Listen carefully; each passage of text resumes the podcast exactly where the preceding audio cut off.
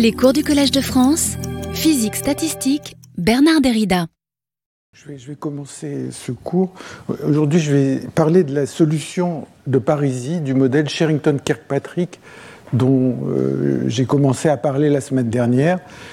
Et euh, bon, j'ai réécrit une formule, en fait, dont on servira plutôt vers la fin, qui consiste à dire quand euh, la méthode de Parisie, elle repose sur euh, l'idée des répliques, et euh, l'idée des répliques, on, on, essaye de moyenner la fonction de partition à la puissance n, et quand n est entier,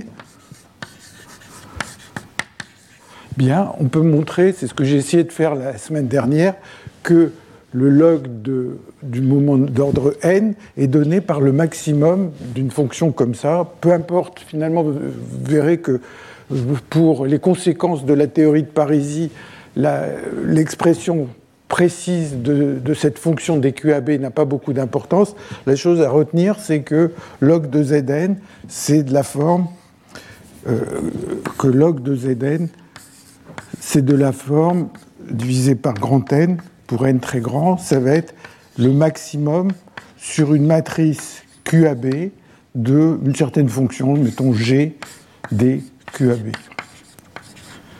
Et les QAB, il y en a, euh, il y a un nombre pour chaque paire compris entre A et N. Donc A est compris entre 1 inférieur à B, inférieur ou égal à N.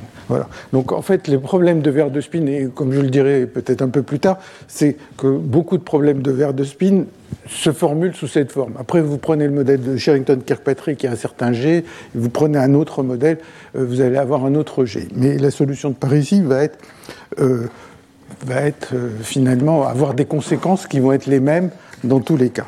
Donc je vous rappelle brièvement ce, qu'on avait, ce que j'avais essayé de dire la dernière fois, c'est que euh, à la fin de, ce calcul, quand on veut euh, utiliser les méthodes des répliques, on veut prendre ce nombre n tend vers 0. Donc on l'a pour n entier et on voudrait donner un sens à cette expression quand n tend vers 0. Et donc ce que j'avais essayé d'expliquer la dernière fois, c'est qu'il y avait la solution de SK qui consiste à dire ben, on va prendre cette formule et on prend tous les QAB qui sont égaux à Q tous une même valeur. Et à ce moment-là, quand on, arrive à faire le calcul, j'avais essayé de, montrer les formules la dernière fois, quand vous supposez ça, eh bien, d'une certaine manière, vous avez une expression de log de Zn du moment où le petit n, est entier, mais où il apparaît comme un paramètre continu, et vous prenez la limite n tend vers 0, et ça vous donne une expression. c'est la solution que Sherrington et Kirkpatrick ont développée en 1975, et euh, ce que je vous avais dit, qu'on peut voir à partir des formules que j'avais écrites la dernière fois, c'est que cette solution, elle a plusieurs problèmes.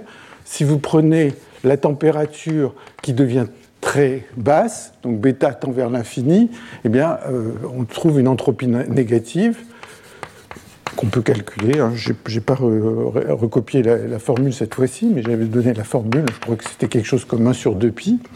Bon, pour tout bêta plus grand que 1, bêta j plus grand que 1, on trouve que, quand on a cette expression, on trouve que log de, log de Zn peut s'écrire sur grand N, peut s'écrire sous la forme log de z plus n2 sur 2 log de z au carré, plus, enfin c'est la variance, disons, log de z moyen au carré, bon, plus, etc. Ça c'est pour n petit. Hein. Et donc, euh, puisqu'on a une formule valable pour tout n, on peut se demander ce qu'on trouve pour la variance. À toute température, dans la phase basse température du modèle de Sherrington-Kirkpatrick, on trouve cette variance négative. Donc, à nouveau, on, se dit que la, solution n'est pas, pas la bonne. Hein. ça, c'est des euh, calculs en champ nul.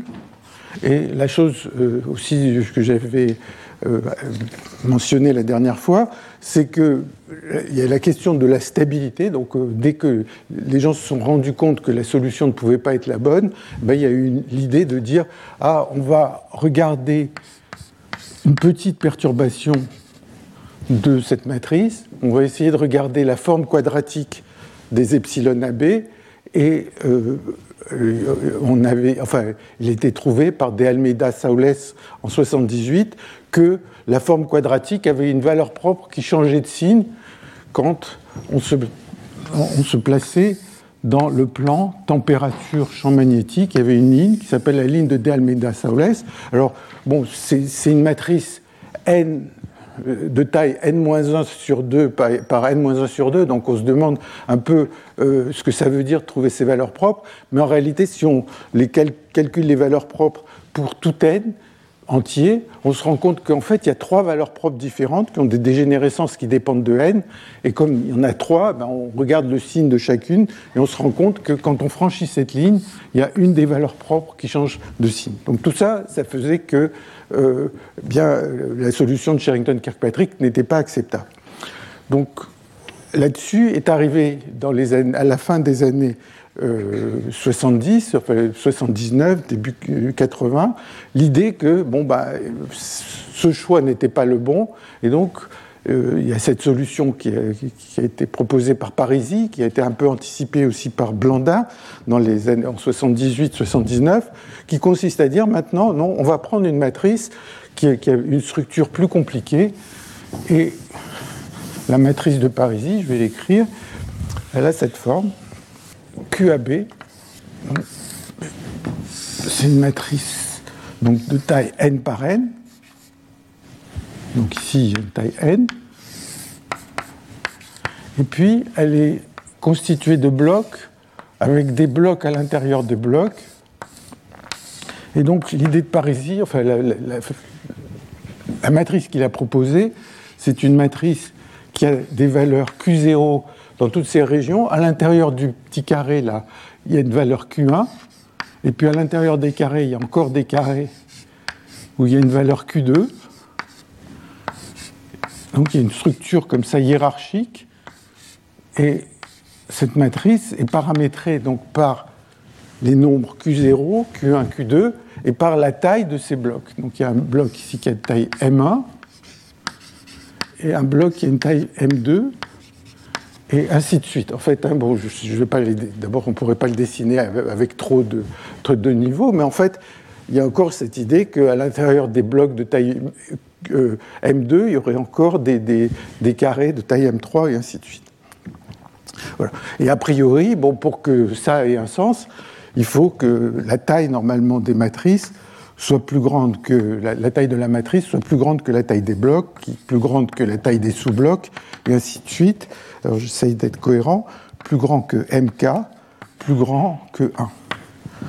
Et euh, Parisi choisit des matrices particulières, donc ça c'est juste euh, un choix particulier qu'il a fait, et en disant que Q0, les paramètres Q0 euh, euh, sont rangés dans cet ordre Q1, Q2, etc.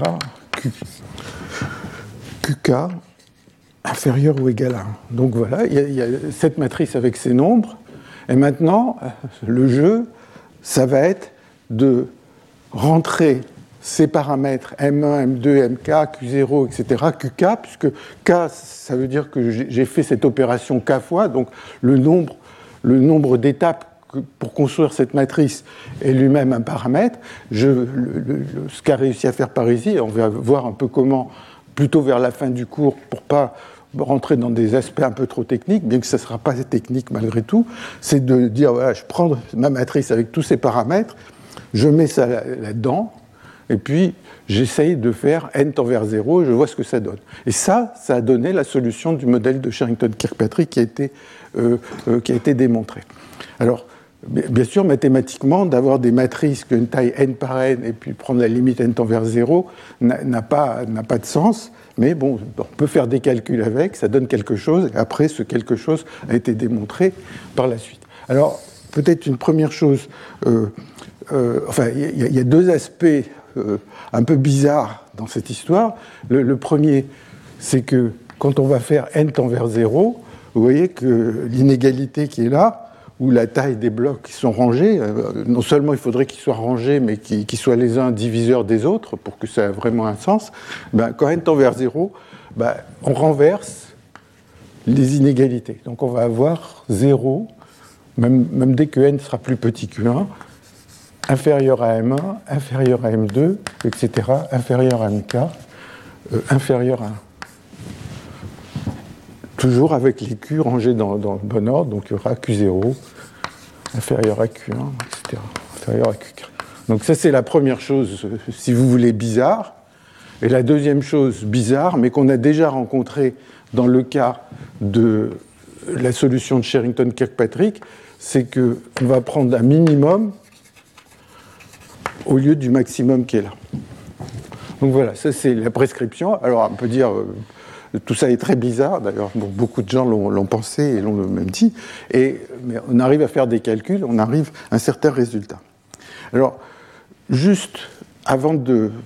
Enfin, ce que je vais faire, c'est essayer de vous montrer les conséquences de ça, c'est-à-dire quelle est la signification de tous ces nombres bizarres qui apparaissent, qu'est-ce que ça prédit sur euh, les propriétés d'un de ces modèles, donc des prédictions fermes qui ont été, euh, dont, la plupart ont été validées mathématiquement. Donc, mais avant de faire ça, je veux juste vous dire qu'il y a d'autres modèles pour lesquels bah, ça va être essentiellement la même chose, sauf que la fonction g sera différente. Et donc c'est pour ça que cette, méthode de Parisie, elle n'est pas limitée au modèle de Sherrington-Kirkpatrick, mais elle est utilisée dans, pas mal d'autres contextes. Donc, euh, maintenant, euh, là c'était un, euh, la, la méthode des répliques, si vous voulez.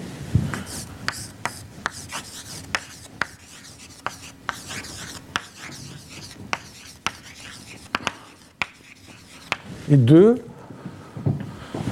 autres modèles.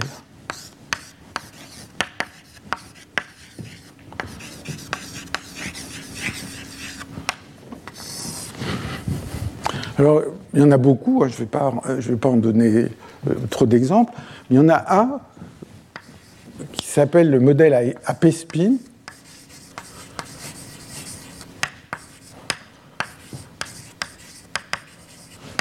Et le modèle AP-spin, euh, vous vous souvenez que le modèle Sherrington-Kirkpatrick, c'était euh, le modèle Sherrington-Kirkpatrick, avait une énergie d'une configuration qui était donnée par somme des JJ, SISJ, plus éventuellement un champ magnétique, euh, I inférieur à J, avec des couplages gaussiens. Et on avait vu que pour que ça soit extensif, il fallait que les couplages soient d'ordre 1 sur racine de n. Alors, le modèle de P-spin, c'est essentiellement la même idée, sauf qu'au lieu d'avoir des sommes sur les paires, on met des sommes sur des produits de P-spin. Donc, donc P-spin,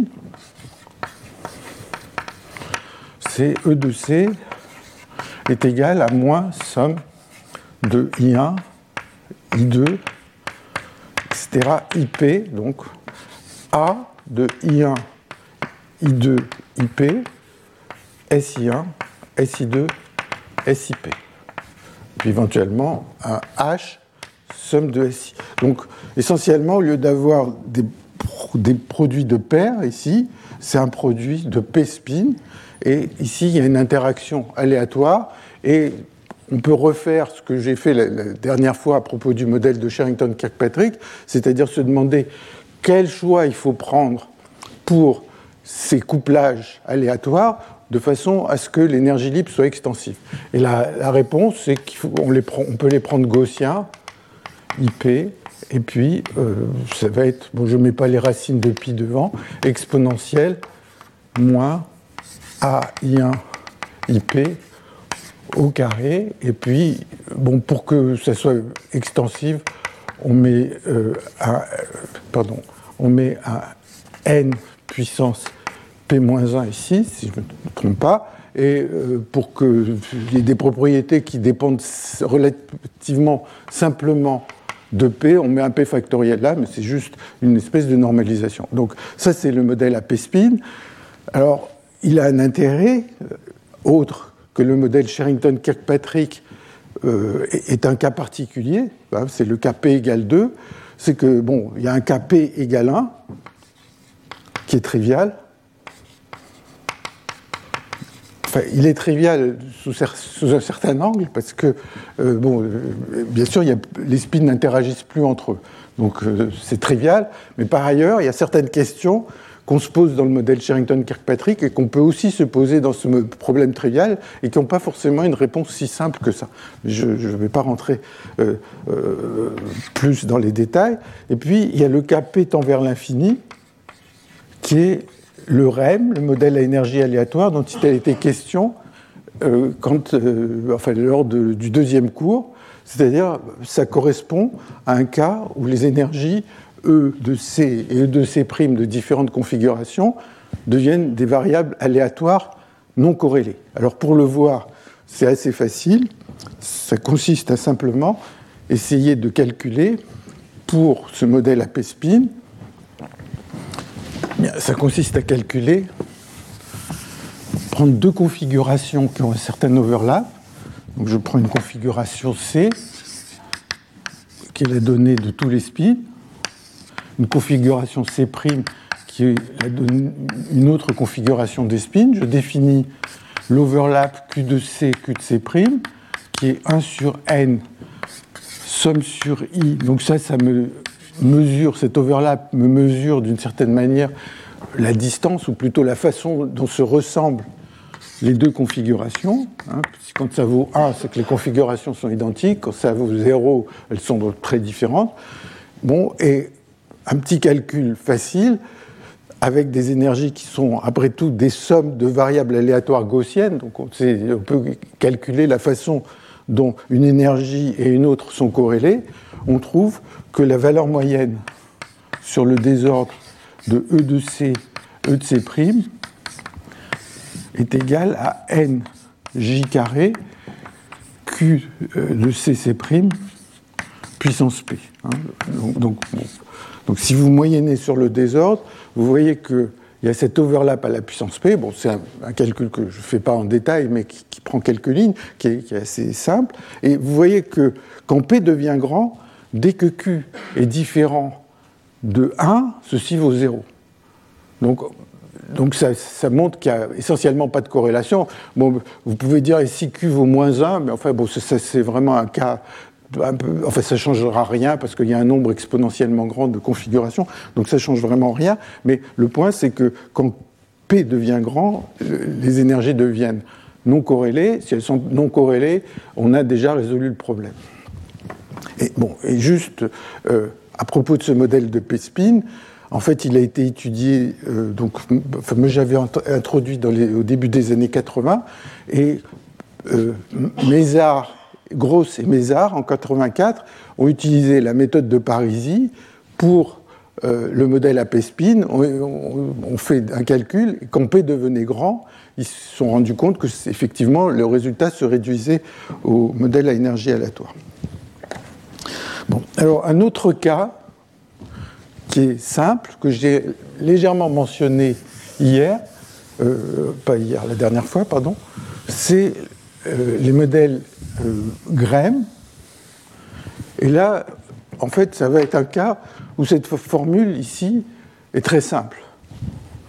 Donc, alors, je vous rappelle de quoi il s'agit. Donc, c'est un modèle d'énergie hiérarchique, et on suppose que on a un certain nombre de configurations. Il y a alpha 1, alpha 1 puissance n branche, au niveau le plus haut, et puis en dessous, il y a alpha 2, chaque, chacune de ces branches se euh, bifurque, si vous voulez, en alpha 2 puissance n branche. Donc en tout, il y a alpha 1 fois alpha 2 puissance n configuration. Et maintenant, on veut que ces configurations soient aléatoires alors, la façon dont on s'y prend, c'est que sur chaque branche ici, on va mettre une certaine énergie E1, et puis sur chaque branche là, on va prendre une énergie E2. Et l'énergie d'une configuration sera E1, un nombre aléatoire gaussien, plus E2, un autre nombre aléatoire gaussien. Et vous voyez que quand on fait ça, eh bien, les énergies de deux configurations en bas vont être corrélées puisque elles vont les, deux partager la même valeur de E1 qui est là. Alors, quand euh, euh, donc une façon de faire, par exemple, c'est de se dire ben, dans ce problème, alpha 1 et alpha 2, ben, c'est des paramètres, je peux jouer avec, et euh, cette énergie ici va avoir une certaine variance, et j'imagine que j'ai envie d'appeler l'overlap à ce niveau-là Q1, donc je vais dire c'est une façon de définir le problème, de dire que la distribution de E1 euh, a une variance qui dépend de, ce Q1, je, crois que c'est Q1 ici, et puis la, distribution des E2 est-elle aussi gaussienne? Je ne remets pas les racines de 2pi devant qui, qui, sont faciles à, à retrouver. E2 carré sur NJ2 1 moins Q1. Donc voilà, un problème. J'ai toutes ces branches, ces énergies qui sont euh, énergies qui sont aléatoires gaussiennes. Et quand je fais ça, eh bien, la fonction qui va apparaître là-bas, ça va dépendre.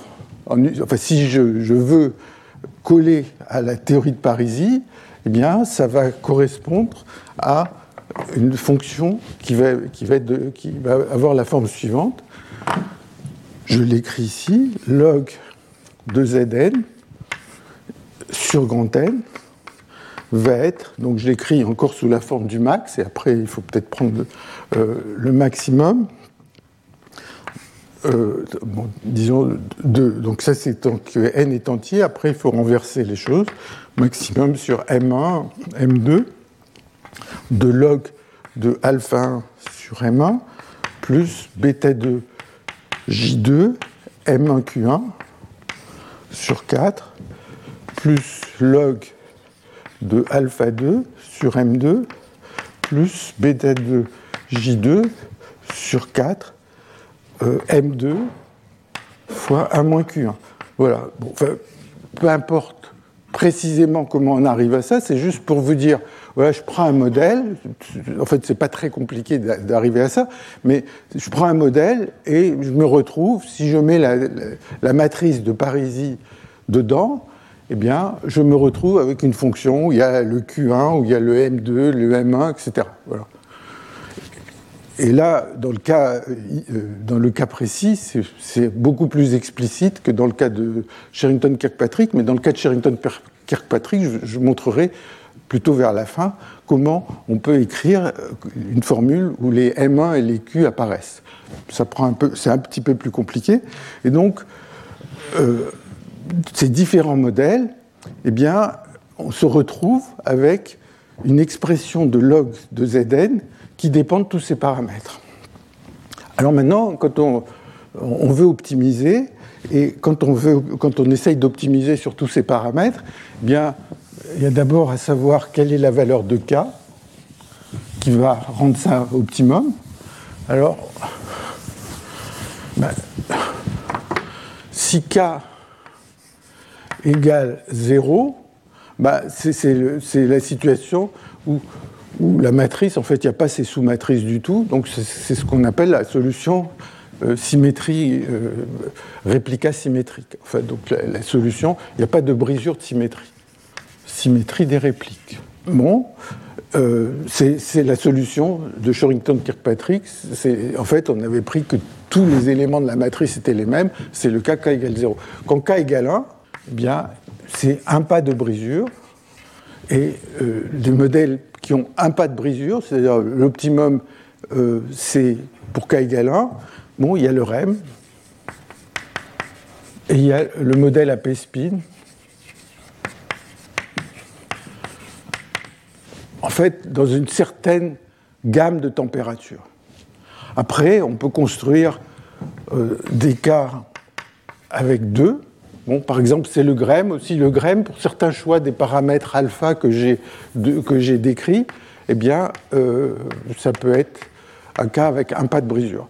le cas K égale 2, ben, par exemple le grème, enfin je ne sais pas, il y a peut-être d'autres, d'autres, il y a sûrement d'autres exemples, peut-être que Erwin en connaît, je suis à peu près sûr qu'il en connaît. Et puis K peut être aussi grand qu'on veut, et K infini, c'est ce que les gens appellent la brisure complète de symétrie des répliques. Donc en anglais, c'est full RSB, et donc ça, c'est euh, la solution de Parisie du modèle Sherrington-Kirkpatrick. En fait, elle aboutissait au, fait qu'il fallait prendre un nombre infini de boîtes dans les boîtes, dans les boîtes, etc. Bon, tout ça, ça a l'air assez magique. Et ce que je vais essayer de, discuter maintenant, c'est j'ai tous ces paramètres. Qu'est-ce qu'ils me disent? Quelles sont les prédictions de cette théorie sur la physique? Donc, on va faire comme si on arrivait à faire ce calcul, c'est-à-dire injecter ces paramètres dans, dans, cette fonction. Bon, on verra comment on peut le faire un peu plus tard, mais supposons qu'on a pu faire ça, qu'on a pris la limite n tend vers 0 avec tous ces paramètres, qu'est-ce que ça me dit sur, sur la physique de ce qui se passe? Donc je vais parler de l'image physique. Ensuite, ce que je vais faire, c'est de vous montrer que l'image physique qui émerge de ça, ressemble à des problèmes beaucoup plus simples. Des problèmes euh, euh, de, somme de variables aléatoires ou des, problèmes de, de, loi de Lévy ou des problèmes d'arbres aléatoires qui se construisent de manière très simple. Et puis, je terminerai par essayer de montrer comment on peut faire ces calculs. Donc, quelle est l'image physique qui en, qui en ressort? L'image physique qu'on a toujours dans ces systèmes désordonnés, c'est celle d'un paysage aléatoire.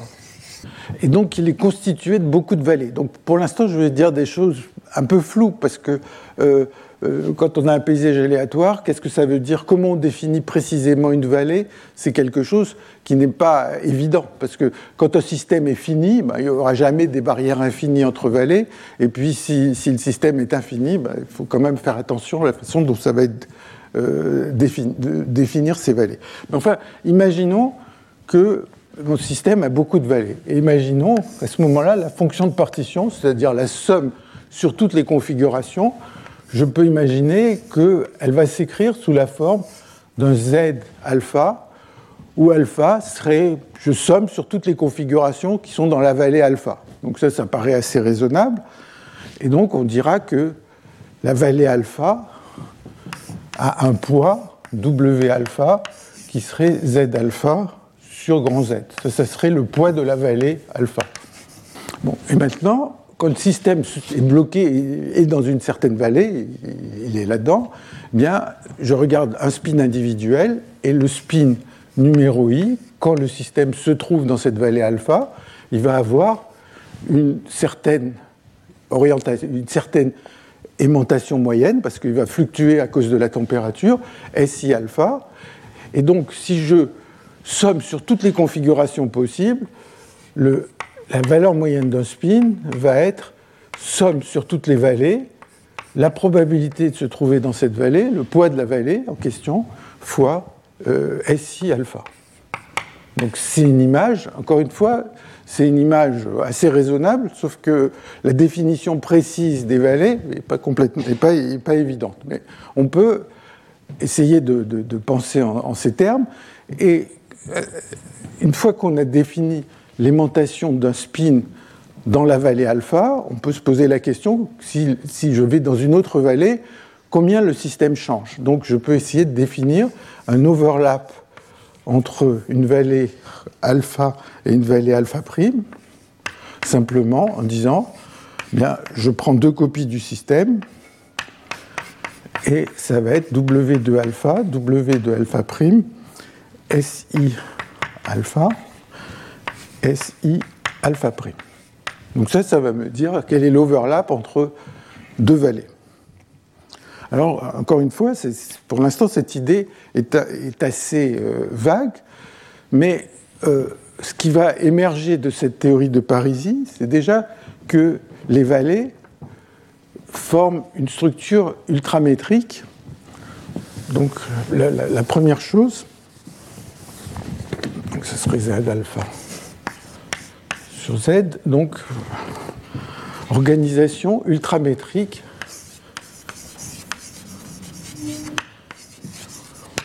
Ça, c'est une des premières conséquences ultramétriques des vallées.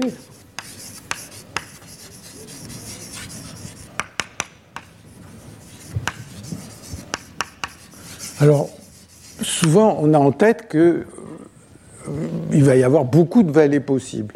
Mais bien qu'il y en ait beaucoup, l'image, au moins dans le cas des modèles comme Sherrington-Kirkpatrick, c'est qu'il y en a beaucoup, mais que dans cette somme, finalement, il y en a assez peu. Il y a, quelques grosses vallées qui dominent, lequel dépend de la précision. C'est-à-dire, si je veux toutes les vallées dont le, poids total est plus grand que 99% du, du, du, poids total, bah, je vais peut-être avoir 5-6 vallées. Si je veux 99,999%, j'aurai peut-être 200 vallées.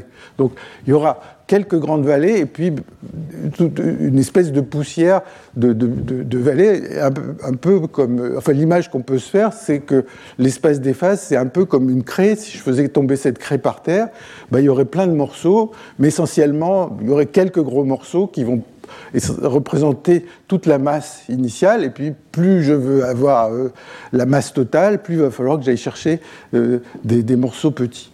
Donc ça, c'est cette image.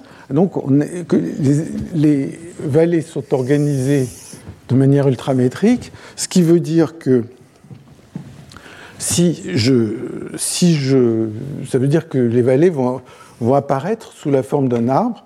Donc imaginons une situation comme celle-là, où il y a 5 vallées, 4, 5, et puis maintenant, dans cette direction, je vais représenter les overlaps. Alors, une structure ultramétrique, ça veut dire que, euh, ces vallées vont être organisées. Euh, alors, je vais dessiner un peu comme dans mes, dans mes, notes, comme ça. Il y a les 5 qui est là, ici.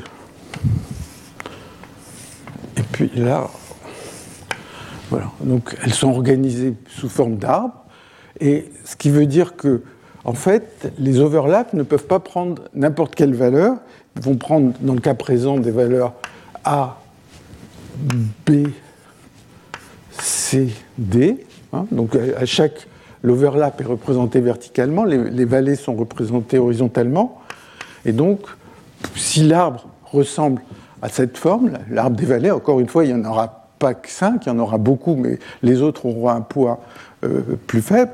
Eh bien, s'il y en avait, y en avait que, que 5, dans le cas présent, ben, euh, l'overlap entre la vallée 1 et 2, ça serait C. L'overlap entre la vallée 1 et 3, ça serait A, et ainsi de suite. Hein. Il suffit de regarder jusqu'où il faut monter pour trouver l'ancêtre commun dans, cette formule, et donc dans, ce, graphe. Et donc, si c'est ça l'image, ça veut dire que la probabilité que deux vallées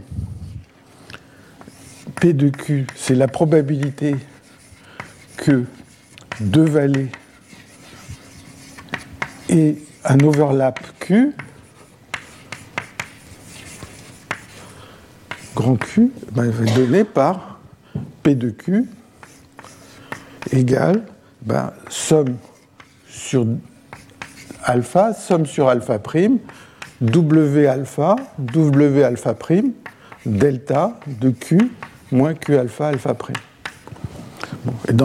si vous prenez l'exemple que, que j'ai donné ici, eh bien ça vaudrait 6 dixièmes de delta de Q moins A je prends cet exemple en supposant, bon, c'est un cas où, par exemple, les cinq vallées auraient toutes le même poids.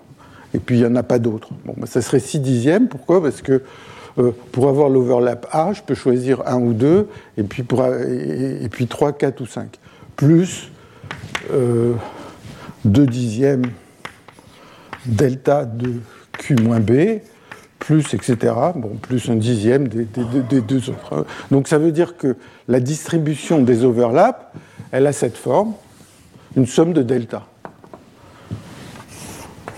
P de Q,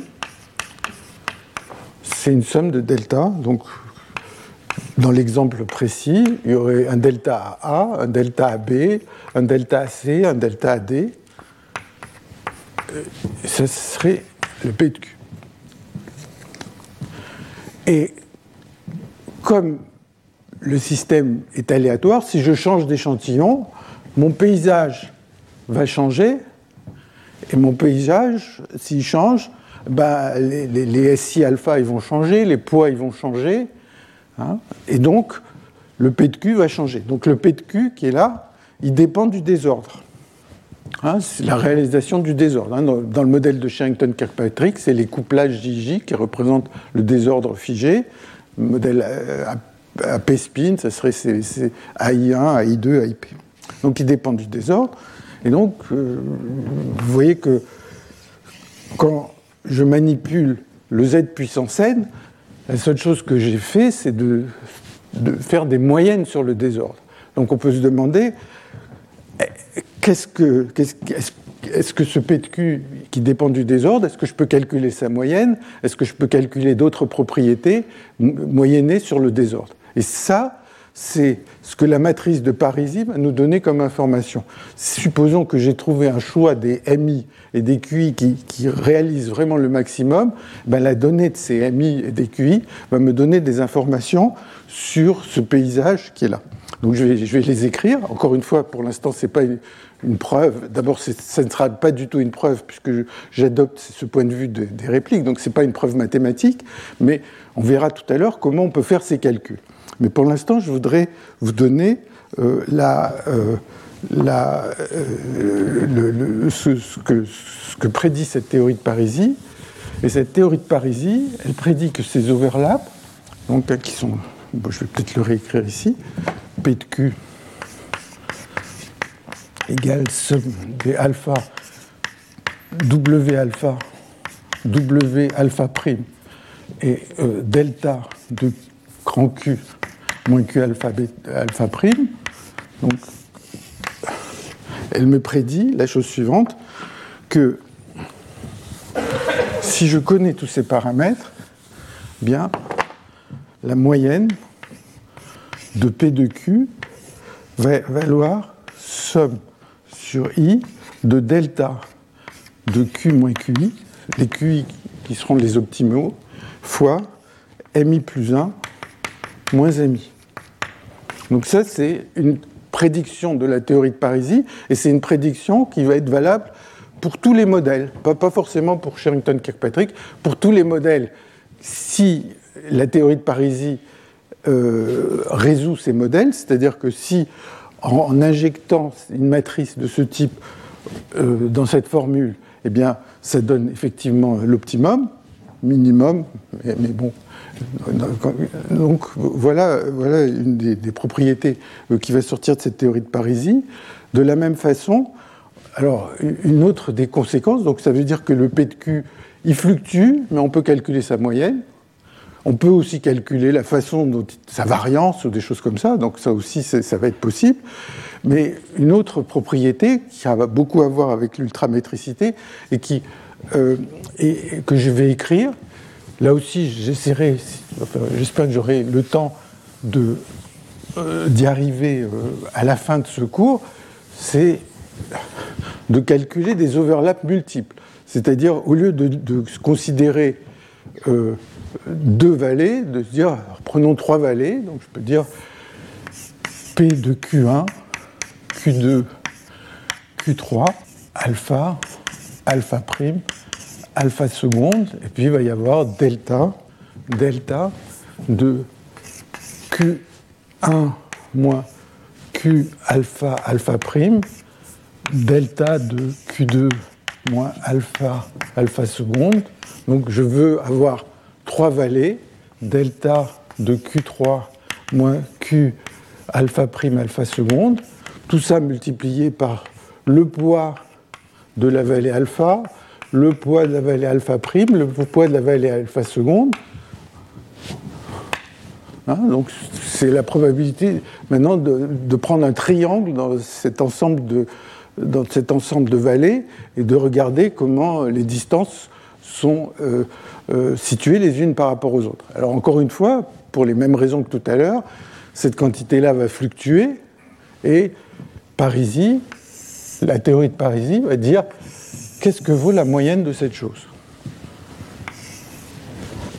Alors bon, c'est une formule un, tout petit peu plus compliquée, je vais l'écrire. En fait, quand on a l'habitude, euh, on, l'écrit assez rapidement, mais le point c'est que la relation que je vais écrire, elle ne va pas dépendre précisément du modèle, ça veut juste s'exprimer en fonction des MI et des QI. Et ce qui va dépendre explicitement du modèle, c'est quels sont les MI et les QI qu'il faut choisir. Mais euh, puisque quand on rentrera euh, cette forme euh, dans, cette fonction G, par exemple, ou ici, eh il va falloir chercher l'optimum.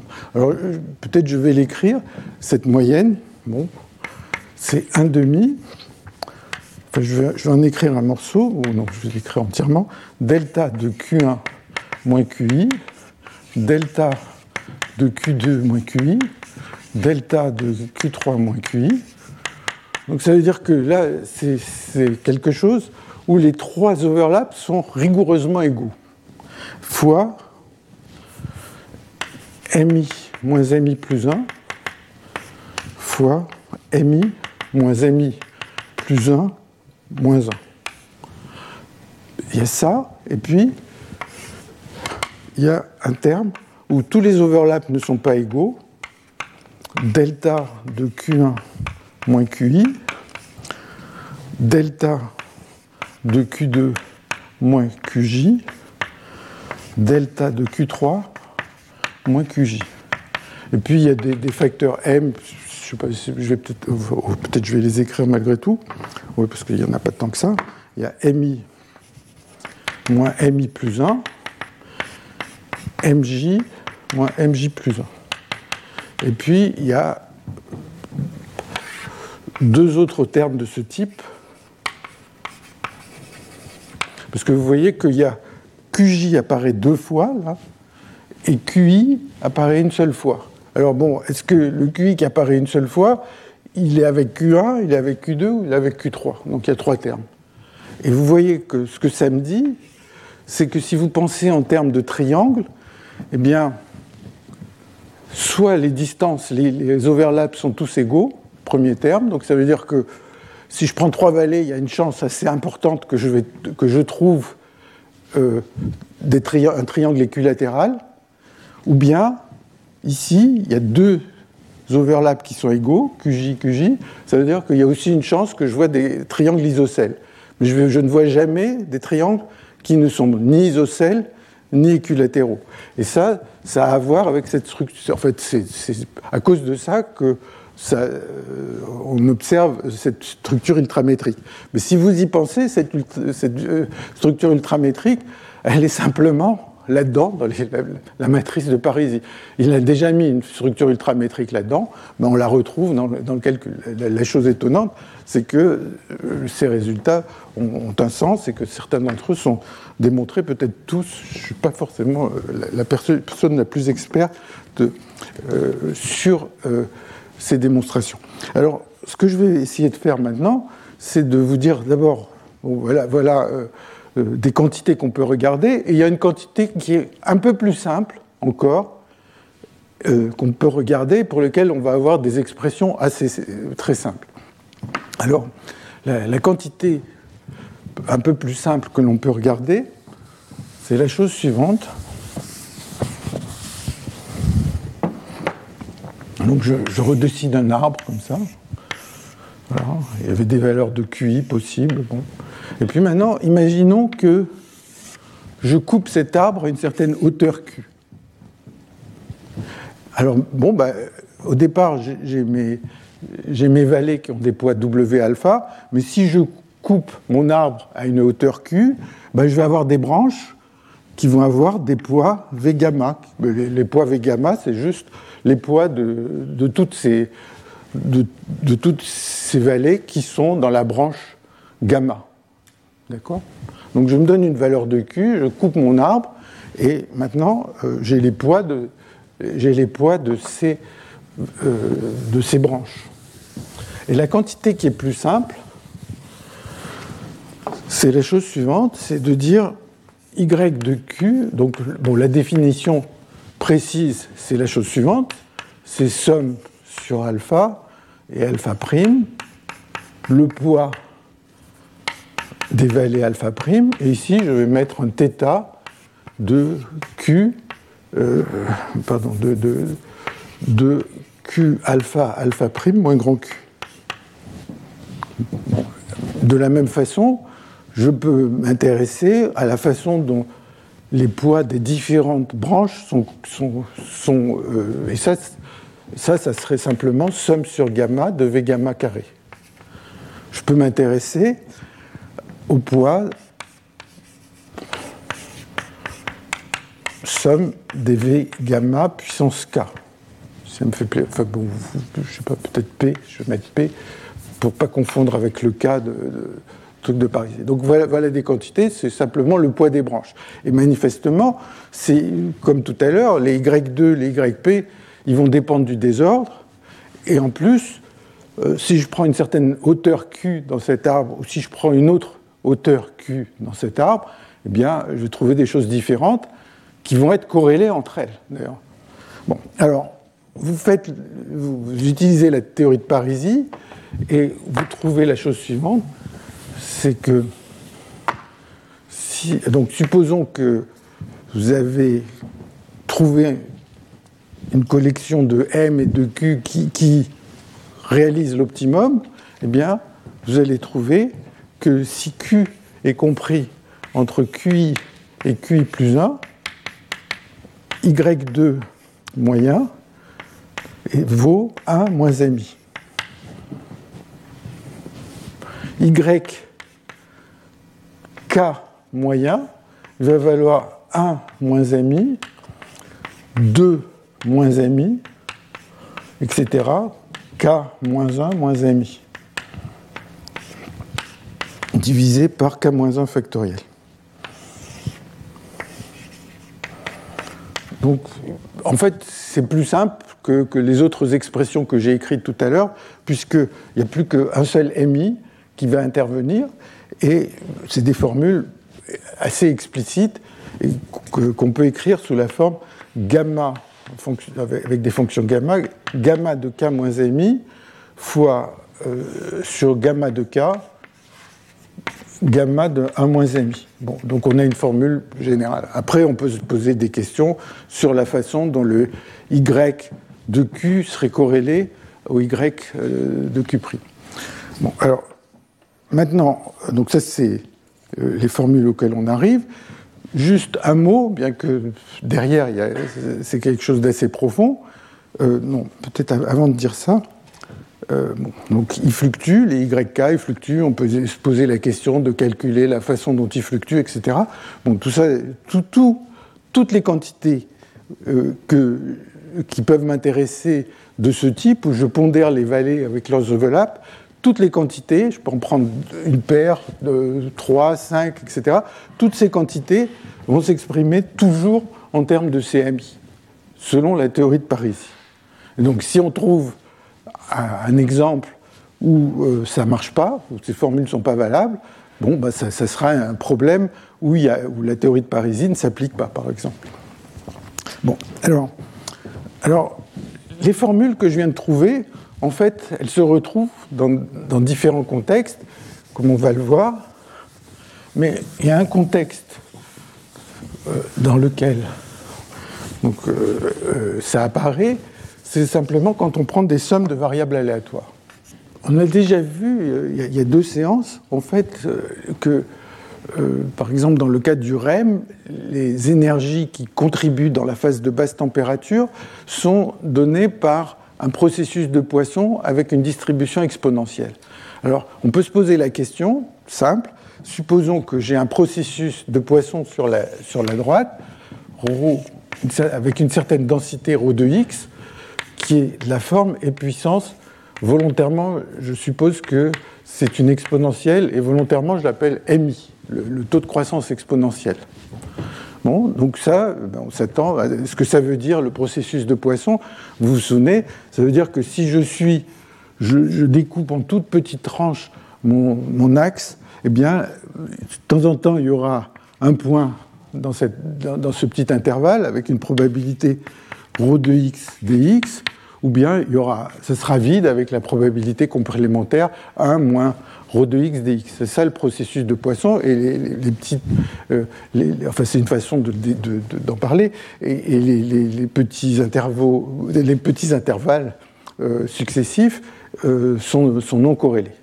Donc voilà, donc j'ai une distribution exponentielle, donc je vais me retrouver avec un certain nombre de points. Finalement, ils sont assez rares par là, puis plus, plus je vais vers la droite, plus ils sont nombreux, et, plus euh, voilà, il va y avoir un nombre exponentiel. Et maintenant, je m'intéresse à une somme qui est la somme des puissances moins xi, des points que j'aurais fabriqués, que j'aurais obtenus en, en, utilisant ce processus de Poisson. Bon, et maintenant, j'ai cette somme, et je vais dire que le poids d'un point, donc je vais avoir des points, peut-être je peux les, numéroter avec un, indice gamma, plutôt je vais l'appeler gamma parce qu'il y a des MI là-haut. Donc je vais avoir mes points, je pars de la gauche et puis j'effectue cette somme. Bon déjà cette somme est finie parce que si j'ai pris des MI, euh, le MI est plus petit que 1, en fait cette somme converge.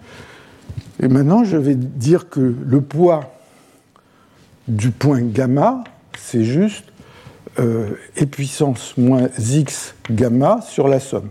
Donc, donc j'ai une somme, et puis maintenant, chaque point a un poids qui correspond à quelle est sa contribution à cette somme. ce qui se passe, c'est que dans le cas présent, bah, la somme, elle va être surtout dominée par ce qui est à gauche, et puis plus je m'éloigne, plus ça donne des contributions faibles, et à la fin, bon, bah, ça ne compte plus. Et donc, voilà ces poids. Maintenant, je peux me poser la même question que je posais tout à l'heure.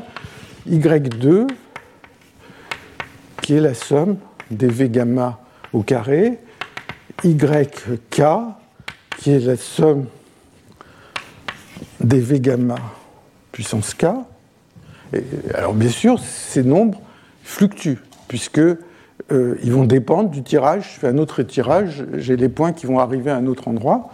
Eh bien, si je calcule la moyenne, je vais trouver 1 moins mi, etc. Et puis là, je vais trouver, bon, c'est un calcul relativement élémentaire que j'ai un, peu esquissé il y a deux séances, gamma de k moins mi euh, divisé par gamma de k et gamma de 1 moins mi. Donc le, message, c'est que on retrouve exactement la même chose. Et on pourrait se poser des questions de savoir comment euh, le gamma de 2 et, donc le y2 et les yk ils étaient euh, ils fluctuaient. Quand je moyenne ça me donne ce résultat. Mais je pourrais m'intéresser euh, pardon, quand je moyenne, ça me donne ce résultat, mais je pourrais m'intéresser à la façon dont le Y2 non moyenné est corrélé au YK, etc. Bon, enfin, on peut faire toutes sortes de statistiques, et les résultats sont assez simples, mais ce qui est frappant, c'est que c'est exactement la même chose que dans le modèle de Sherrington-Kirkpatrick, euh, dans, le cadre de la solution de Parisie. Alors, un aspect euh, que je mentionne rapidement, c'est que j'ai pris mon arbre, ici, et j'ai dit, je, je, le coupe à une certaine hauteur Q. Bon, mais, le même arbre, je peux le regarder à une autre hauteur Q'.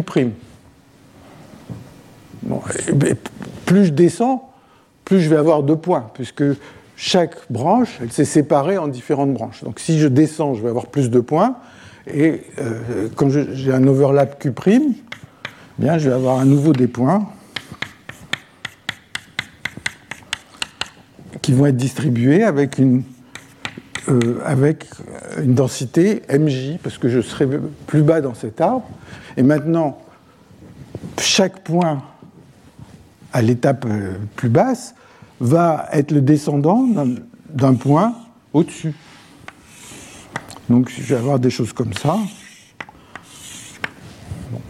Donc, donc, ce qui se passe avec un certain overlap va être corrélé à ce qui se passe à un overlap euh, plus grand, ou ce qu'on peut dire, c'est que les points, le processus de poisson que j'avais ici, il va être décoré par ce qui se passe à l'étape en dessous. Et si j'ai deux étages, il y a ça, et si j'ai plusieurs étages, il va y avoir, il va y avoir un processus de poisson au niveau le, plus élevé, décoré au niveau un peu plus bas, décoré au niveau plus bas, et ainsi de suite. Donc euh, il y a une structure, et cette structure, bon, c'est juste avec des mots de physicien, quand on veut lui donner un sens mathématique, c'est ce que les gens appellent les cascades de Ruel.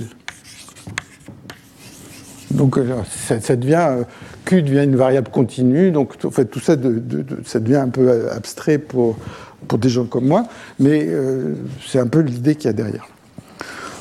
Alors, une autre façon de penser à ces Y, c'est juste de faire un changement de variable, c'est-à-dire, je, viens de vous dire, je, viens de vous dire que euh, quand je suis à une certaine hauteur, les poids, donc en fait les, poids c'est des, exponentiels de, x gamma si vous voulez. Bon, ces poids sont générés par un processus de Poisson, mais si au lieu d'appeler, si, au lieu de penser aux x gamma comme étant fabriqué par un processus de Poisson, je voulais simplement la distribution des V gamma. Bah, c'est juste un changement de variable, de passer du x au V, donc passer à l'exponentielle. Et là, on tomberait sur une euh, somme de variables, le S, la somme serait une somme de variables aléatoires du type somme de Lévy, c'est-à-dire avec une décroissance en loi de puissance. Euh, et ça, ça redonne exactement ces formules. Bon, donc ça, c'est quand on coupe cet arbre à une certaine hauteur, maintenant, on peut se dire, est-ce qu'il y a d'autres systèmes pour lesquels on observe la même chose ou des choses qui ressemblent Alors, ça, je vais essayer de l'expliquer. C'est des arbres aléatoires. Donc, on s'attend à ce que, euh, euh, que, la théorie de Parisi donne, permette d'avoir les statistiques de cet arbre qui est fabriqué à partir des, vallées. Encore une fois, à ce stade, les vallées ne sont pas tellement bien définies. Mais quand on va arriver au stade des calculs, quand on va arriver au, stade des calculs, on verra que. Euh, euh, ça, c'est 5 normalement. Arbre aléatoire. Quand on arrivera au stade des calculs, on verra que toutes ces quantités, on peut les calculer dans le cadre de cette théorie de Parisi. Enfin, ce sera un calcul précis. Arbre aléatoire. Alors, les arbres aléatoires, il y en a, beaucoup de définitions, de, cas, d'exemples d'arbres aléatoires. En particulier, quand euh, on s'intéresse à une généalogie, on a un arbre aléatoire, enfin, dans une euh, reproduction asexuée, en général, ben, vous avez une cellule, et puis elle s'est divisée à un certain moment en deux cellules, et puis euh, après, chacune s'est divisée à un certain moment, etc. Et vous avez un certain arbre aléatoire, et vous pouvez vous poser des questions très semblables à celles qu'on vient de se poser, c'est-à-dire je regarde cet arbre à un certain moment, et je regarde les poids des branches. Les poids des branches, c'est par exemple le nombre de descendants de, euh, je coupe, et puis il y a des branches qui seront euh, plus, plus importantes, plus fournies que d'autres. Bon, alors maintenant, est-ce qu'il y a des modèles simples pour fabriquer des arbres aléatoires. Et il y en a un certain nombre, en particulier, il y a des arbres qui s'appellent l'arbre de Kingman,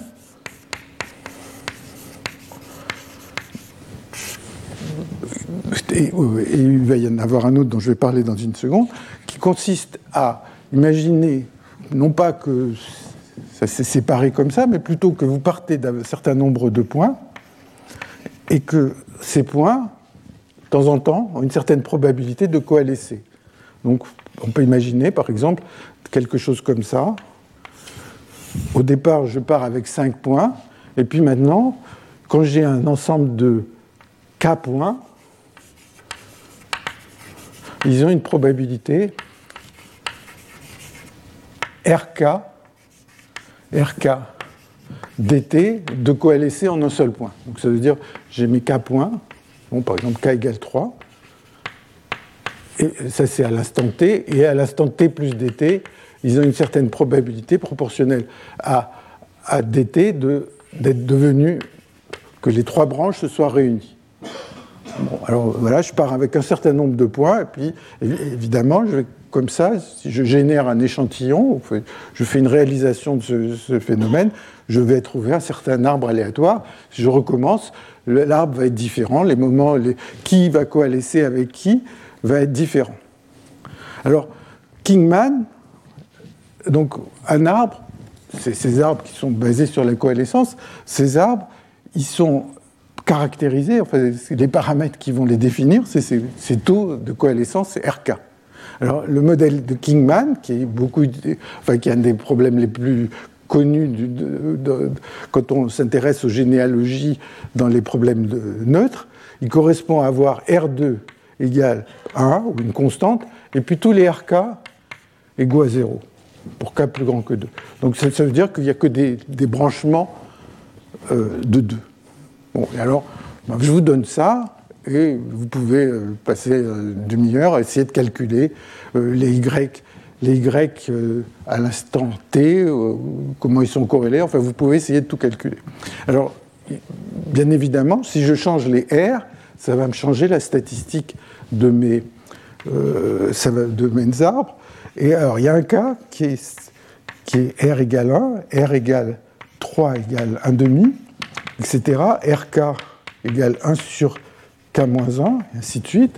Donc, où maintenant, vous autorisez des coalescences multiples. Bon, bah, ça crée des arbres. Alors, ces arbres, ils s'appellent, euh, enfin, les gens les appellent les, arbres de Bolthausen-Schnittmann. Ces arbres, si vous faites les calculs avec, donc je vous donne le résultat, c'est des calculs assez élémentaires, enfin, je peux indiquer assez rapidement comment ces calculs se font, mais si vous calculez ces arbres et vous dites, regardons le poids à l'instant T des branches, ben vous allez trouver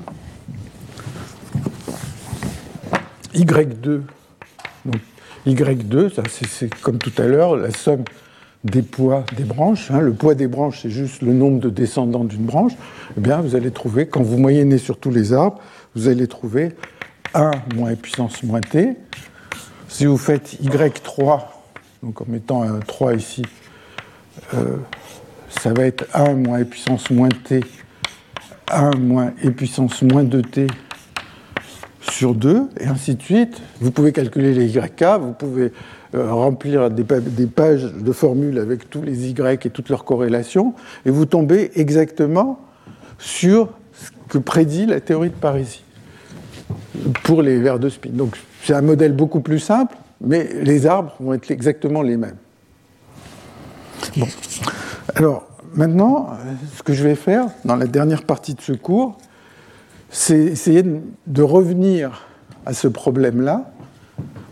Je ne sais pas si c'est très visible, c'est ce que j'avais écrit la dernière fois, où il y avait un certain G de Q, AB, qui est, là-dedans. En fait, le G, c'est juste moins Q, AB. Et maintenant, je voudrais faire des calculs en mettant dedans la, la forme proposée par Parisi et voir. Euh, donc ça veut dire que ce que je veux faire, c'est partir de cette formule et arriver à quelque chose où il y a tous les M et les Q dedans. Voilà.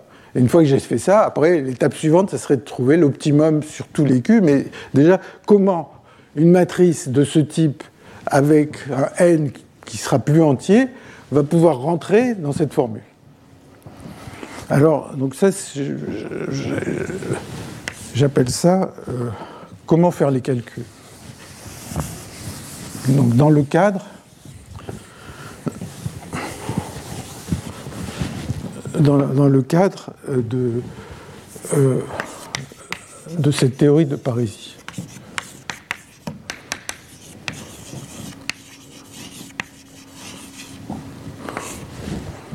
Bon.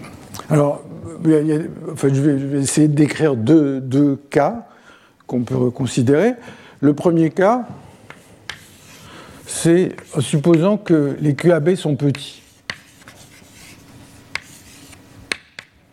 Bon, alors, si les QAB sont petits, ben, en fait, il y, a cette expression ici, la somme des. Euh, je suis désolé, je crois que j'ai oublié de mettre la somme.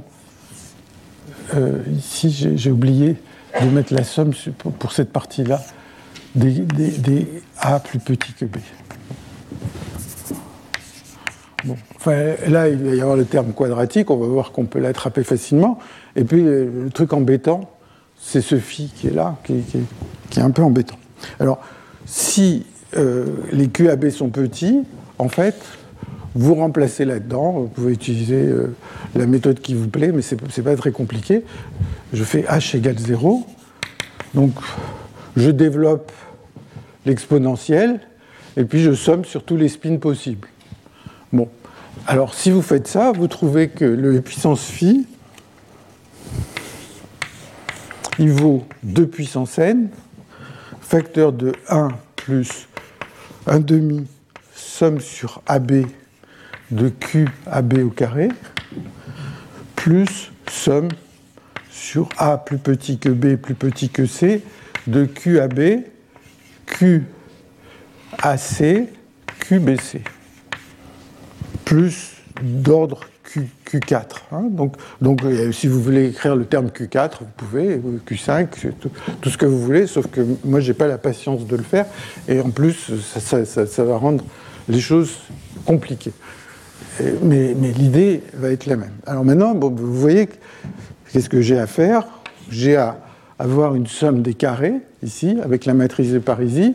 J'ai des sommes triples, comme ça, puis après j'aurai des sommes quadruples avec toutes sortes de choses. Là, la somme, la somme sur les carrés, je l'avais aussi. Donc, si j'arrive à, me débrouiller avec ça, bah, la somme sur les carrés qui est là-bas, je l'aurai en même temps. Bon, alors, qu'est-ce que, qu'est-ce que je fais avec la matrice de Parisie Je voudrais la somme sur les carrés, mais ma matrice, imaginons qu'elle ait une taille n, n entier, avec des m1, m2, etc. Donc c'est purement un calcul de, c'est purement un calcul de combien il y a d'éléments dans cette matrice, combien il y a d'éléments qui valent une certaine valeur Q0 ou Q1 ou Q2. Donc le résultat, il est là, somme sur A différent de B. Hein. Bon, des fois, il y a A plus petit que B, des fois c'est différent, donc euh, il y a des facteurs 1,5 bon, qui ne sont pas très, très mystérieux, euh, de Q à B puissance P, disons, ça vaut N somme des QI puissance P, MI moins MI plus 1. Donc sous cette forme, bon, bah, j'ai une expression pour ça avec les QI. Si je veux somme sur A différent de B, enfin, mettons A, B, C, tous différents, je note ça comme ça, les trois euh, indices, les, les Q, AB, QAC, AB et C sont tous différents, ça donne la chose suivante de Q, AB, QAC, QBC, ça vaut QI au cube, pardon, ça vaut N, somme sur I, donc les I qui sont de ces Q qui sont là dans, la matrice de Parisie, QI, 0 à K, de QI cube, MI moins MI plus 1, MI moins 2 MI plus 1, plus somme sur J inférieur à I de QJ au carré, QI, facteur de MI moins MI plus 1, MJ moins MJ plus 1. Donc c'est juste, juste un calcul qui est fait en disant n est entier, tous les nombres qui apparaissent là-dedans, m1, m2, tout ça, tout le monde est entier, et j'ai juste à compter. Et après, bah, il y en a qui sont malins et qui arrivent à faire ce compte facilement, et il y en a d'autres, ça va, ils vont se prendre la tête, mais euh, en gros, ça se fait, c'est normal. Et donc vous voyez que sous cette forme, bah, n apparaît comme un paramètre continu, et puis après, si j'ai envie de dire que les M sont, sont des entiers, pas des entiers, qui sont croissants, qui sont décroissants, bah, j'ai une formule. Alors, je vous fais remarquer, par exemple, que tout à l'heure, je vous ai dit au début du cours que quand n tend vers 0, les MI, quand n était entier, la suite des MI était, était décroissante, et quand m tend vers 0, je vous ai dit, par ici, il il inverse, il inverse les, euh, inégalités. Donc les MI, ils croissent. C'est embêtant. Enfin, ça a l'air d'être embêtant parce que si je prends la somme des carrés, vous voyez que j'ai un truc négatif. Bon, mais ça fait rien. On, fait le calcul, on se pose plus de questions, et on fait le calcul avec euh, une somme des carrés qui serait négative. Alors, la, deuxième façon de faire les calculs, donc comme ça, hein, si vous voulez, je pourrais développer mon, ma fonction phi à l'ordre que je veux. En fait, d'ailleurs, un des articles de Parisi, il fait ça quand on est près de la transition, les Q sont petits, et il fait ça. L'autre façon, elle ne va pas considérer que les Q sont petits, elle va considérer que K est fixé. Le nombre, le K qui est là est fixé.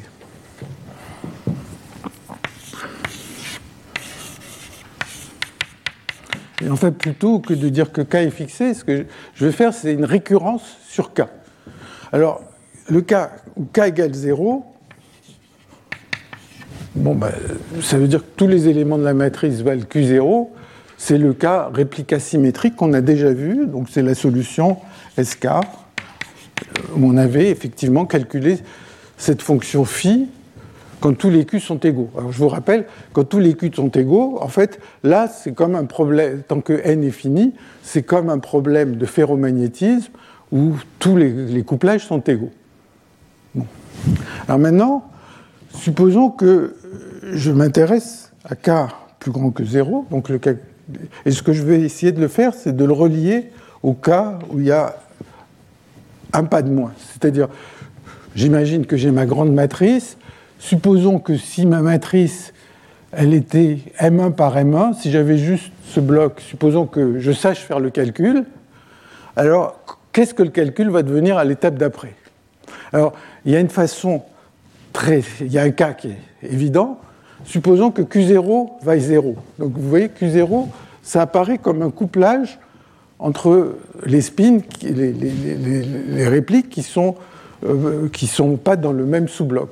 Donc supposons que Q0 vaille 0, bon, ben, je vais avoir que chaque bloc va être indépendant de, de, l'autre bloc, donc ça va être facile.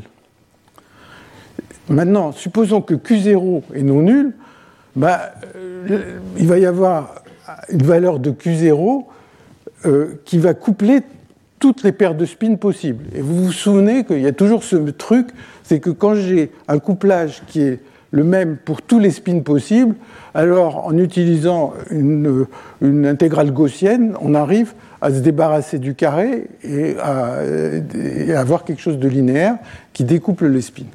Tout ça pour dire que on peut écrire une formule explicite que je vais écrire, et on va un peu voir ce que je viens de dire, que supposons que Psi, c'est e puissance, donc psi avec k.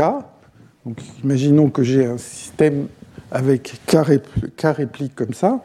Imaginons que j'ai les M1, les Q1, les Q0, etc. Et euh, imaginons que je, sache le calculer. Donc, ça serait. Donc, ce que je veux, enfin, ce que je viens de dire, c'est quand même la seule chose qui m'embête, c'est de calculer ce phi. Hein. L'autre, on a réglé son sort tout à l'heure en se sommant les carrés. Donc, donc ça, ça va être le puissance phi n des, Q, des, des QAB. Et maintenant, on va avoir une formule. Bon, je vais, juste pour des questions de notation, j'appelle M0 égale N, etc. MK plus 1 égale 1. Donc, rajoutais euh, M0 ici et MK plus 1 là. Et maintenant, ce que je dis, c'est que le psica, alors je vais l'écrire un peu en gros, psica, il va dépendre évidemment de K, et puis de Q0, Q1, QK, M, M0, M1, MK, MK plus 1 qui vaut 1. Donc c'est ça que je voudrais trouver. Et alors, il y a une formule, et cette formule, en fait, euh, elle réapparaît, dans, par exemple, dans les travaux de Guerra euh, sous, une, sous, une, forme rigoureuse, c'est-à-dire sans faire des limites n tend vers 0, elle, elle, apparaît dans certaines bornes. Bon, c'est donné par une intégrale gaussienne, donc je mets 1 sur racine de 2pi, et puissance moins z2 sur 2. Bon, il y a un petit facteur ici, moins q0, bêta 2, j2 sur 2m0.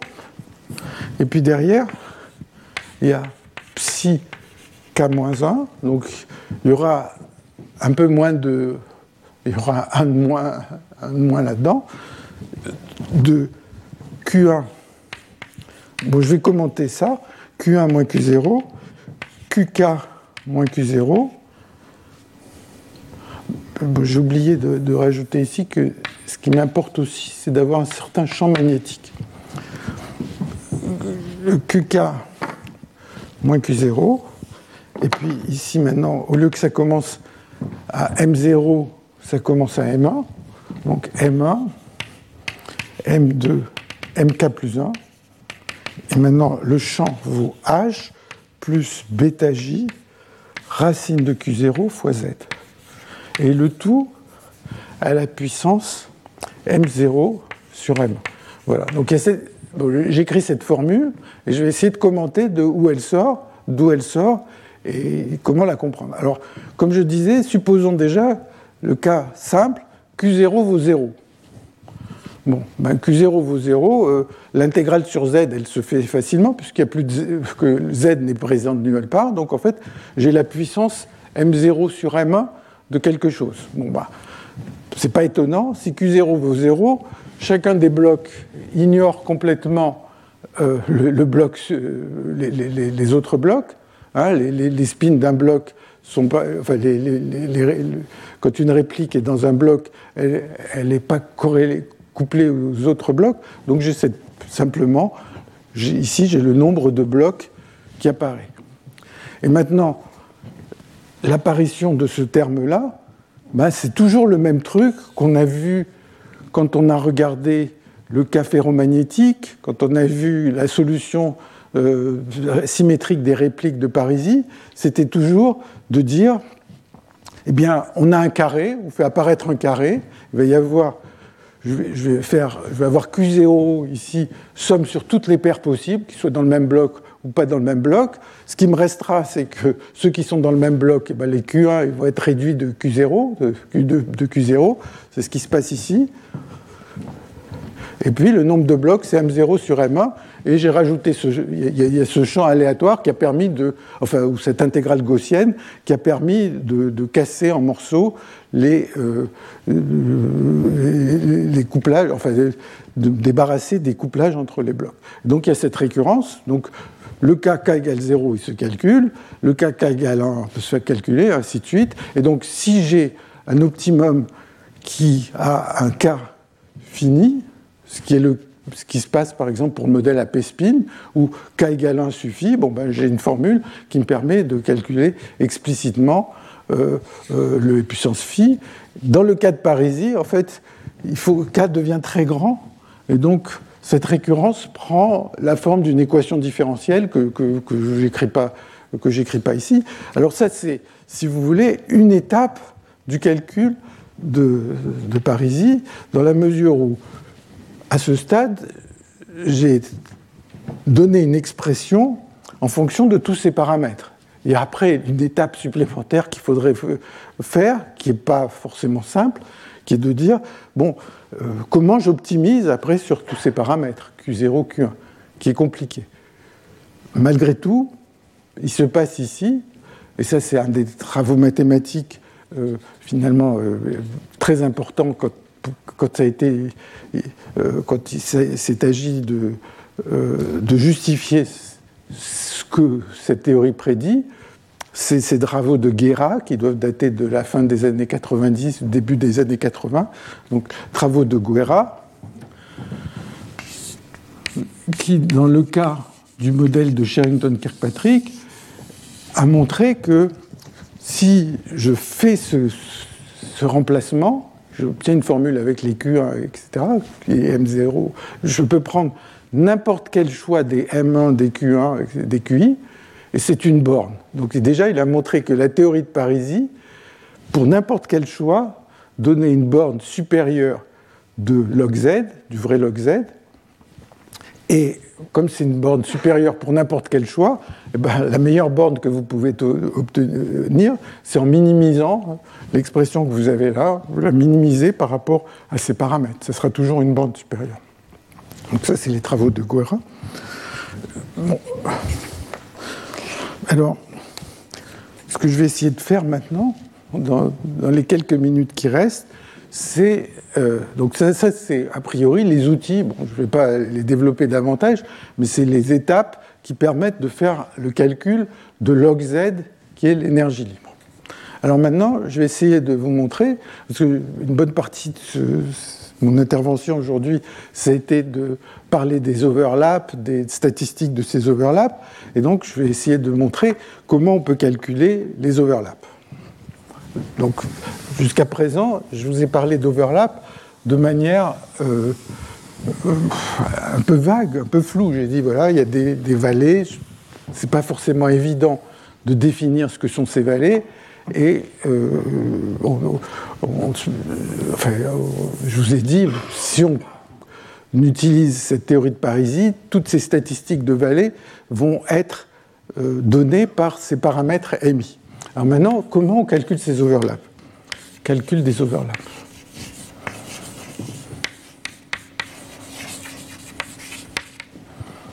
Alors, la, quantité la plus, euh, la plus basique, c'était le P de Q dont je vous ai parlé tout à l'heure. Enfin, on de... Donc, déjà, comment cette quantité est-elle définie précisément et comment on va la calculer? Alors, plutôt que de calculer la moyenne sur le désordre de ce P de Q. Hein, je vous rappelle, le P de Q, typiquement, il a une forme avec des, pics delta, comme ça. Puis quand on va le moyenner, par exemple dans le cas du modèle de Sherrington-Kirkpatrick, ça c'était une des prédictions de Parisi, quand je moyenne sur le désordre, il est arrivé à, euh, une, forme de ce genre. Quand on moyenne sur le désordre, ben, les pics sont posés, ils ont des hauteurs et des, positions aléatoires, et à la fin, dans le cas de Sherrington-Kirkpatrick, il obtenait une, euh, une, distribution continue. Juste un mot à ce propos, ça c'est ce que prédit ce P de Q qu'a prédit Parisi dans, cette théorie au début des années 80, et en fait, euh, il y a des travaux de Young qui a fait simplement des simulations sur le modèle Sherrington-Kirkpatrick, et il trouve quelque chose qui a, cette forme. Peter Young en 83, je crois, il, trouve quelque chose qui a cette forme. Et après, il augmente la taille du système. Il augmente la taille du système. Ici, ça baisse un peu. Là, ça se, là, ça se rétrécit. C'est un peu plus étroit.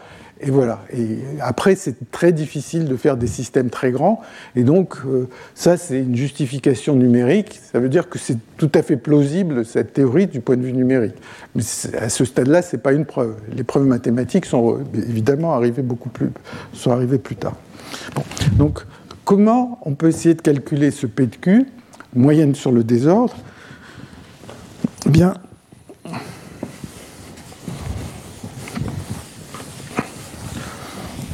Bien, euh, d'abord, euh, enfin, la, façon dont ils s'y sont pris, qui, est peut-être plus simple, c'est de dire, au lieu d'avoir P de Q, je vais essayer de calculer E puissance YQ, donc une espèce de fonction génératrice de ces overlaps.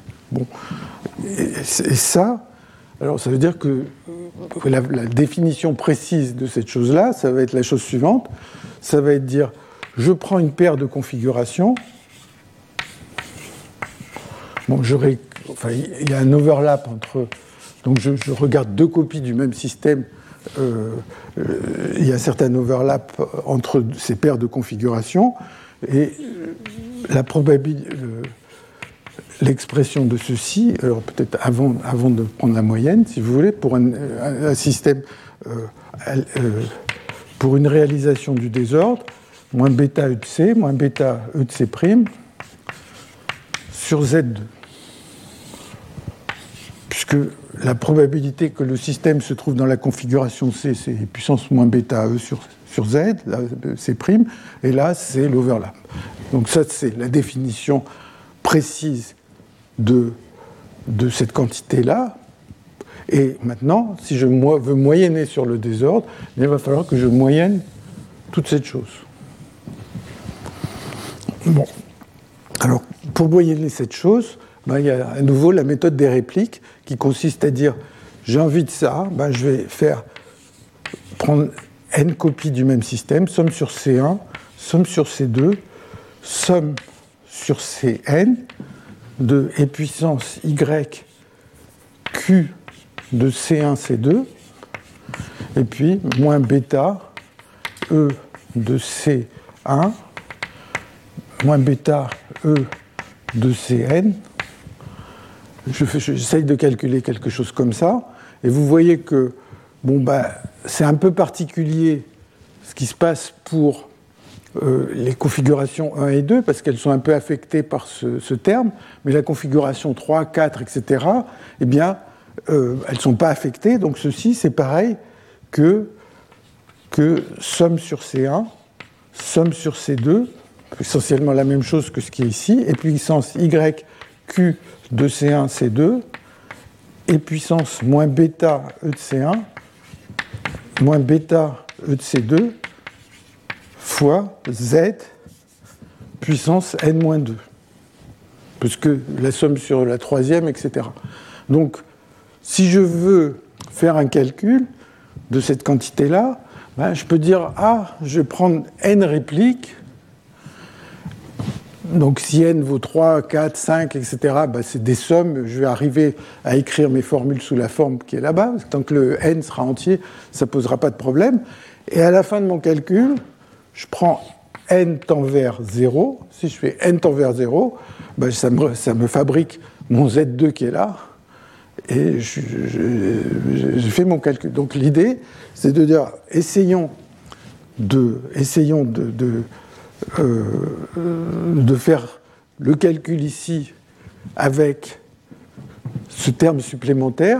Bon, ben, on rentre la, la, matrice de Parisie pour ce système, on, rentre ça là-dedans. Alors c'est toujours le même genre de calcul. Si vous voulez QAB petit, enfin vous pouvez faire euh, toutes ces choses.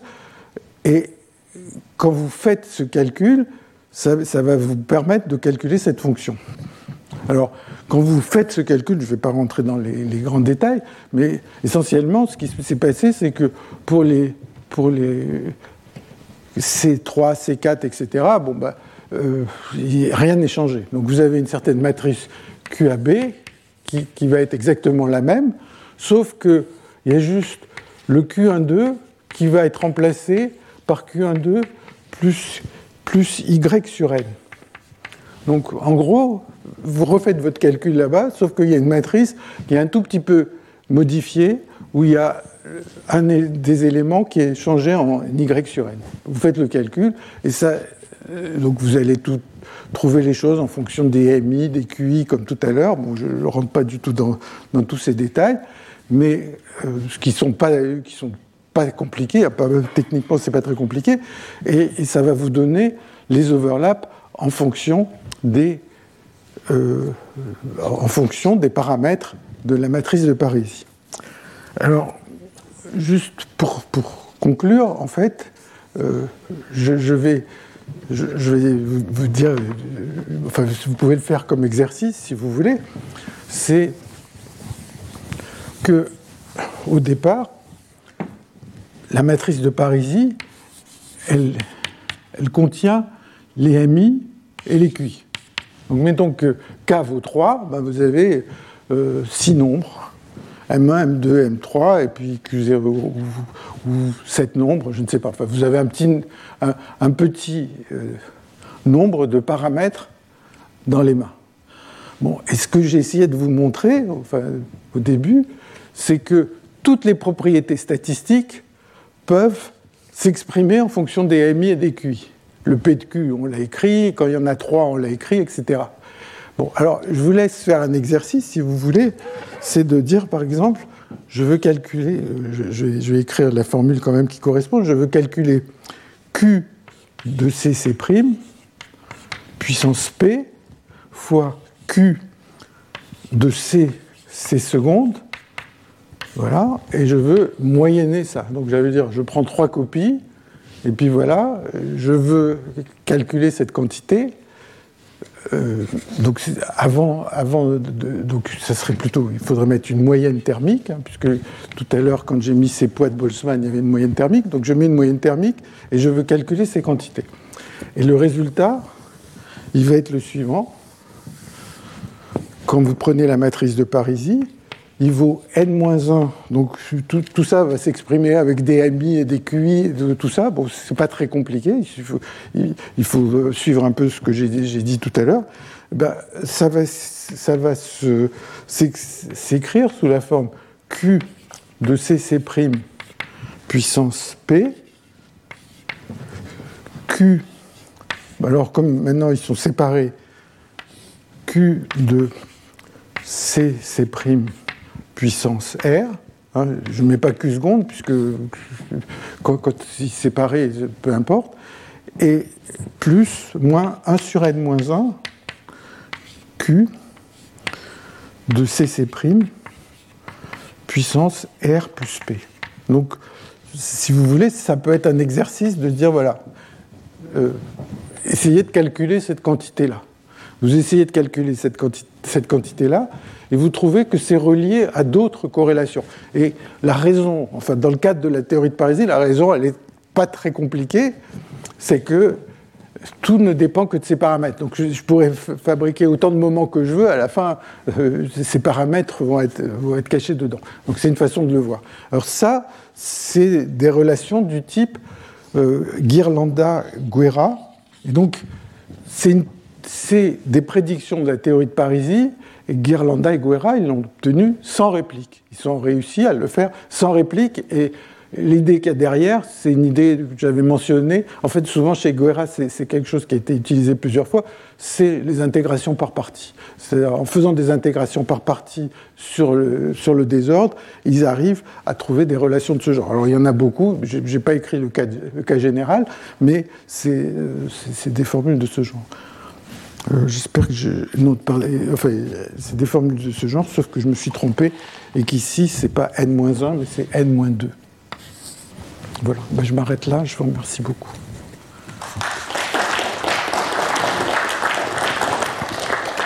Retrouvez tous les contenus du Collège de France sur www.colège-2-france.fr.